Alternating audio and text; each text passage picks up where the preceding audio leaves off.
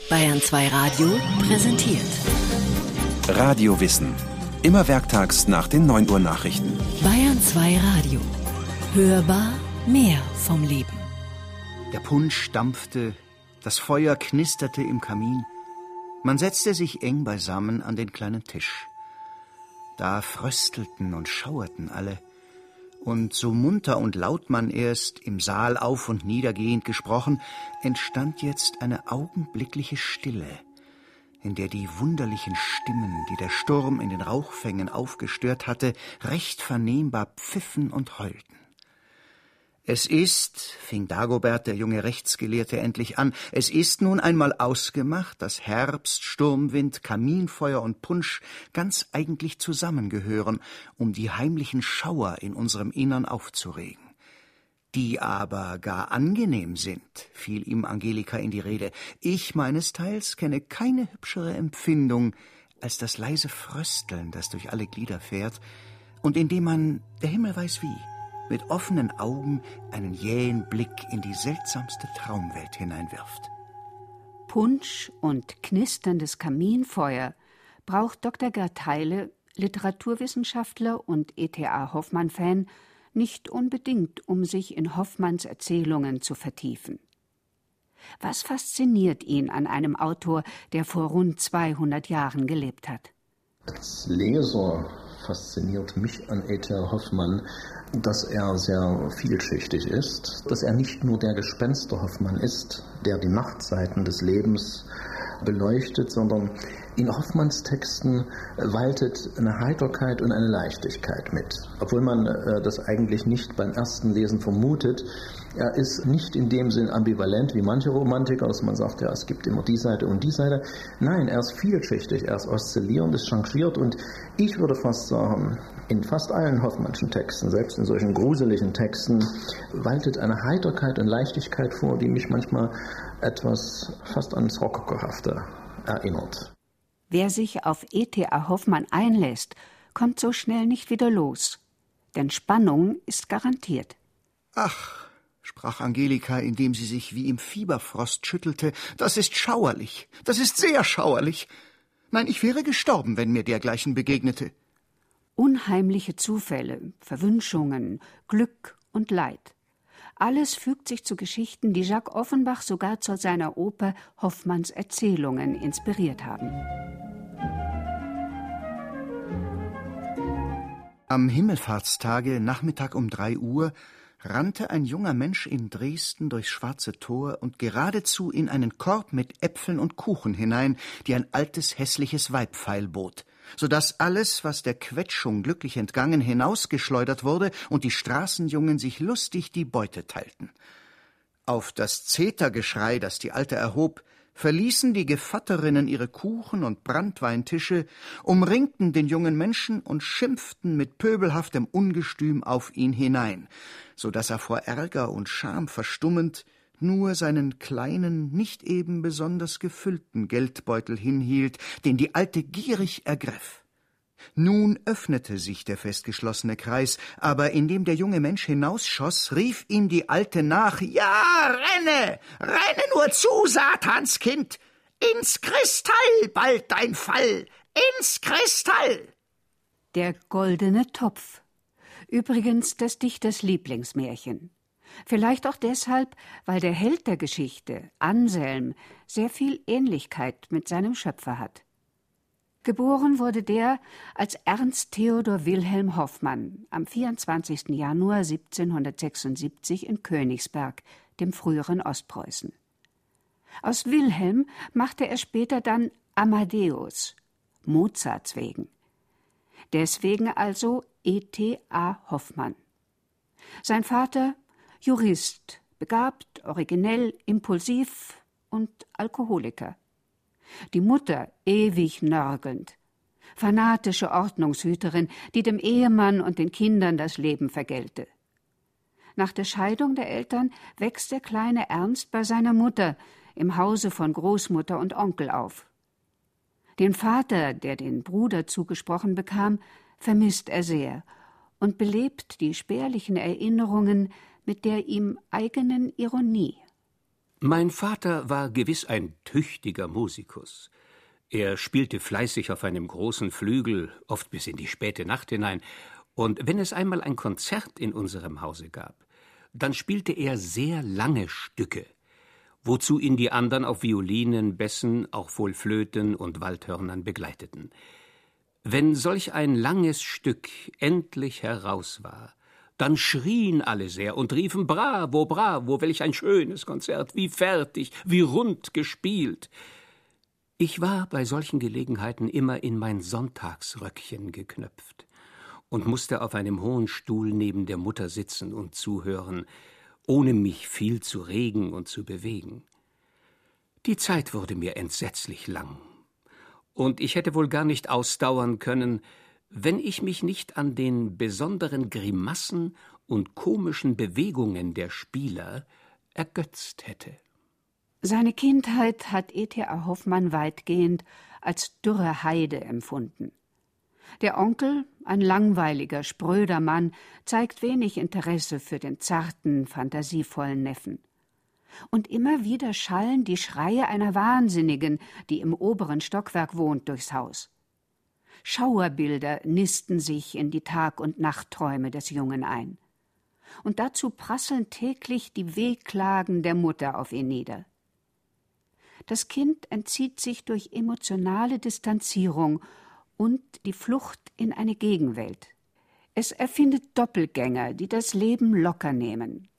Hoffmann selbst ist wie sein Held Anselm im goldenen Topf ins Kristall gefallen. Satanskind, ins Kristall, bald dein Fall! Ins Kristall! Vor der Gefahr, in einer Traum- oder gar Wahnwelt zu versinken, rettet er sich, indem er seine Position zur genauen Beobachtung nutzt. Die Macken der Mitmenschen, die spießigen Schnurren, die Absonderlichkeiten, das Knarren der Treppenstiegen, das Ächzen der Bäume, das Pfeifen des Windes, das Zischen des Teekessels, alles wird Stoff für seine Geschichten werden. Hoffmann hat um sich einen Kokon gesponnen, der einerseits schützt, andererseits aber sehr einsam macht. Nur die Kunst wird ihm Erfüllung bringen. Schon früh hat E.T.A. Hoffmann dem Onkel Musik- und Zeichenunterricht abgetrotzt und mit dem Schreiben begonnen. Ein vieltalentierter, der mit den unterschiedlichsten Fertigkeiten sein Geld hätte verdienen können, wenn es nur immer möglich gewesen wäre, unterzukommen.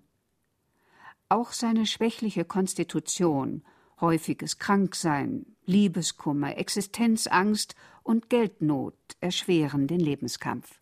Ich mag meine Not nicht schildern. Sie hat den höchsten Punkt erreicht. Seit fünf Tagen habe ich nichts gegessen als Brot. So war es noch nie. Doch er beschwert sich nie ernsthaft. Der spontanen Klage wird gleich ein zuversichtlicher Brief nachgeschickt.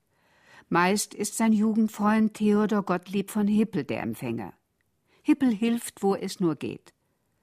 Darüber hinaus gehört das Geldleihen und Anschreiben zu Hoffmanns Alltagsbewältigung. Auch das Jurastudium, das er bereits mit 16 Jahren beginnt, wird nicht dem gesicherten Broterwerb dienen. Oft arbeitet er zu sehr geringem oder gar keinem Lohn.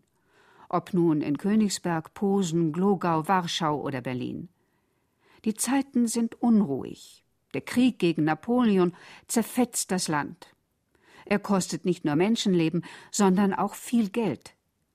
Die preußische Regierung scheint es mit den Besoldungsansprüchen ihrer Bediensteten nicht so genau zu nehmen. Deshalb verwundert es auch nicht, dass Hoffmann ständig auf Jobsuche ist. Doch innerlich hat er sich ganz der Kunst verschrieben. Zeilen an Hippel vom Oktober 1795. Die Eingezogenheit, verbunden mit den glücklichen Stunden der Autorschaft, fängt an für mich Reiz zu haben. Wenn ich dann des Abends sitze, mein Werk vor mir, und wenn meine Fantasie tausend Ideen vervielfältigt, die sich in meinem Gehirn erzeugen, dann verliere ich mich so ganz in diese neu erschaffene Welt und vergesse darüber alles Bittere der Gegenwart. Auch das Schreiben von Rezensionen, das Zeichnen und Illustrieren sind Ausdruck seiner geistigen Beweglichkeit und nie erlöschenden Kreativität. Darüber hinaus stellen ihm später seine Vorgesetzten am Kammergericht durchaus gute Zeugnisse aus, zeigen Anerkennung für den Künstler und Staatsdiener in einer Person.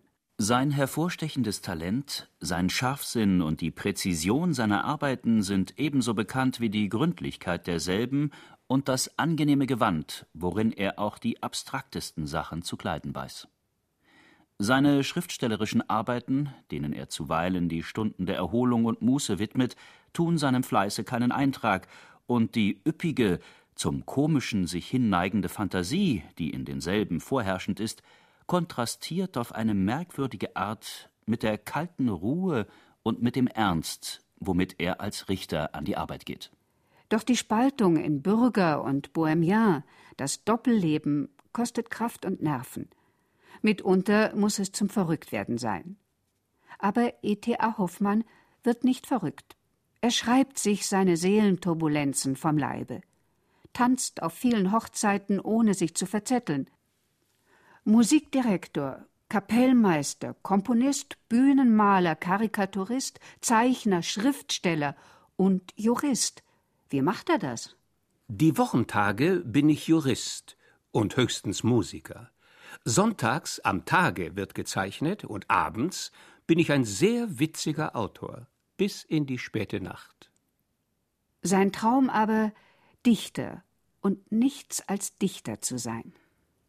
Am liebsten war es ihm, wenn er allein durch Wiesen und Wälder schweifen und wie losgelöst von allem, was ihn an sein dürftiges Leben fesselte, nur im Anschauen der mannigfachen Bilder, die aus seinem Inneren stiegen, sich gleichsam selbst wiederfinden konnte. Eine andere selige Sehnsucht, einmal das Glück in der Liebe zu finden. Gelegenheit, weibliche Wesen kennenzulernen, hat er, denn er gibt auch Klavier- und Gesangsunterricht. Das bekommt zwar seinen Finanzen, ruiniert aber gleichzeitig seine Seelenruhe. Denn sieht man von einer Liaison mit einer reiferen Dame einmal ab, bei der er sich allem Anschein nach die Syphilis geholt hat, verliebt er sich immer wieder in zu junge oder bereits vergebene Mädchen. Seine geheimen Tagebücher verraten da genaueres. Und natürlich bringt er die Angeschmachteten auch in seinen Werken unter, mehr oder weniger verschlüsselt. Die Heirat mit der Polin Maria Thekla Michalina Rohre, Mischa, schützt aber keineswegs vor Liebeskummer. Die Frau, wie er sie in seinen Aufzeichnungen schlicht nennt, ist ein recht braves Gemüt, das ihn wenig inspiriert und kaum leidenschaftliche Gefühle entfacht. Aber ein weibliches Wesen, mit dem es sich leben lässt. Zwanzig Jahre immerhin, bis zu Hoffmanns Tod. Stichwort Alkohol. Hoffmann trinkt gern. In Gesellschaft, aber auch allein. Mitunter exzessiv, mag so mancher das Bild vom Dauerzecher im Berliner Weinhaus Luther und Wegener von ihm im Kopf haben, seine Arbeit hat er darüber nie vernachlässigt. Gerd Teile. Ja, es ist schon sehr verblüffend, wenn man das Pensum sieht. Also diese Formel äh, am Tage richten, abends dichten, das scheint nicht ganz hingegangen zu sein. Ne? Man kann solche hochelaborierten, hochartifiziellen Texte nicht schaffen, wenn man besoffen ist. Also das geht wirklich nur bis zu einem bestimmten Punkt, wo man eine Eingebung hat vielleicht. Bald zählt Hoffmann zu den Erfolgsautoren, allerdings nicht finanziell. Denn künstlerische Arbeit wird noch miserabler entlohnt als das Aburteilen von Betrügern, Hühnerdieben, Notzüchtigern und Vaterlandsverrätern. Trudeln dann doch unverhofft Honorare ein, kann er Schulden tilgen und sich türkische Seidenpantoffeln kaufen. Für zu Hause versteht sich. Im Amt gilt eine andere Kleiderordnung. Er war als Jurist ja auch ein mutiger Mann. Bei dieser sogenannten Demagogenverfolgung hat er ein Gutachten angefertigt, die eigentlich nicht dem Konsens entsprochen haben, den vorgegebenen äh, der Staatsräson. Aber ich denke, diese ganze kleine, erdrückende Welt, das hat er sich dann eben sozusagen überfantasiert. Wir schreiben das Jahr 1819.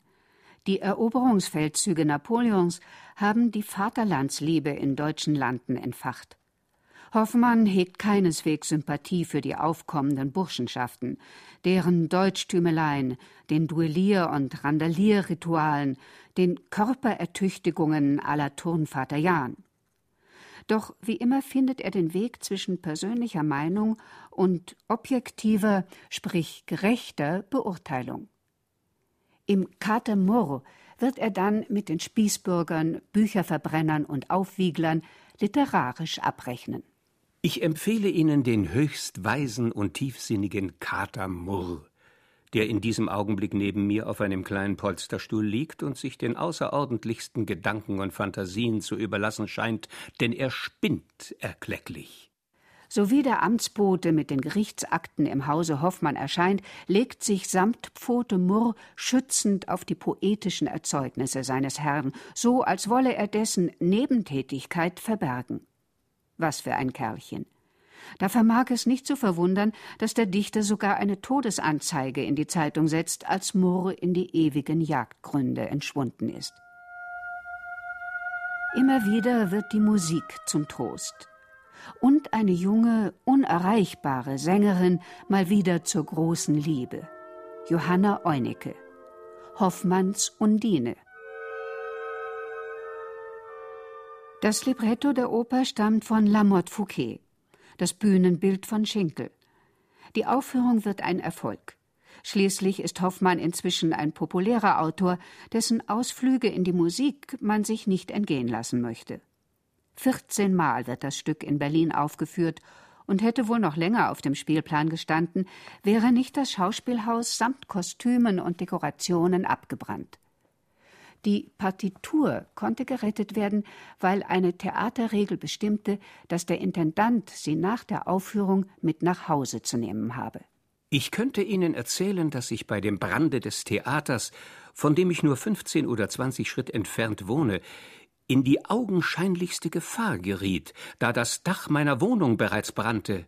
Noch mehr, dass der Kredit des Staates wankte da als die Perückenkammer in Flammen stand und fünftausend Perücken aufflogen, Unzelmanns Perücke mit einem langen Zopf wie ein bedrohliches, feuriges Meteor über dem Bankgebäude schwebte. Doch E.T.A. Hoffmann sieht den Brand keineswegs nur als skurriles Ereignis. Ist es vielleicht ein Zeichen, mit dem Komponieren aufzuhören und sich ganz dem Schreiben zu widmen? Die Kräfte schwinden, er wird immer kränker. Das hindert ihn aber nicht daran, von Schmerzen und Lähmungen geplagt weiterzudichten.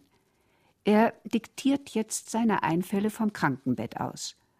Und die irdische Realität plagt ihn noch auf dem Sterbebett.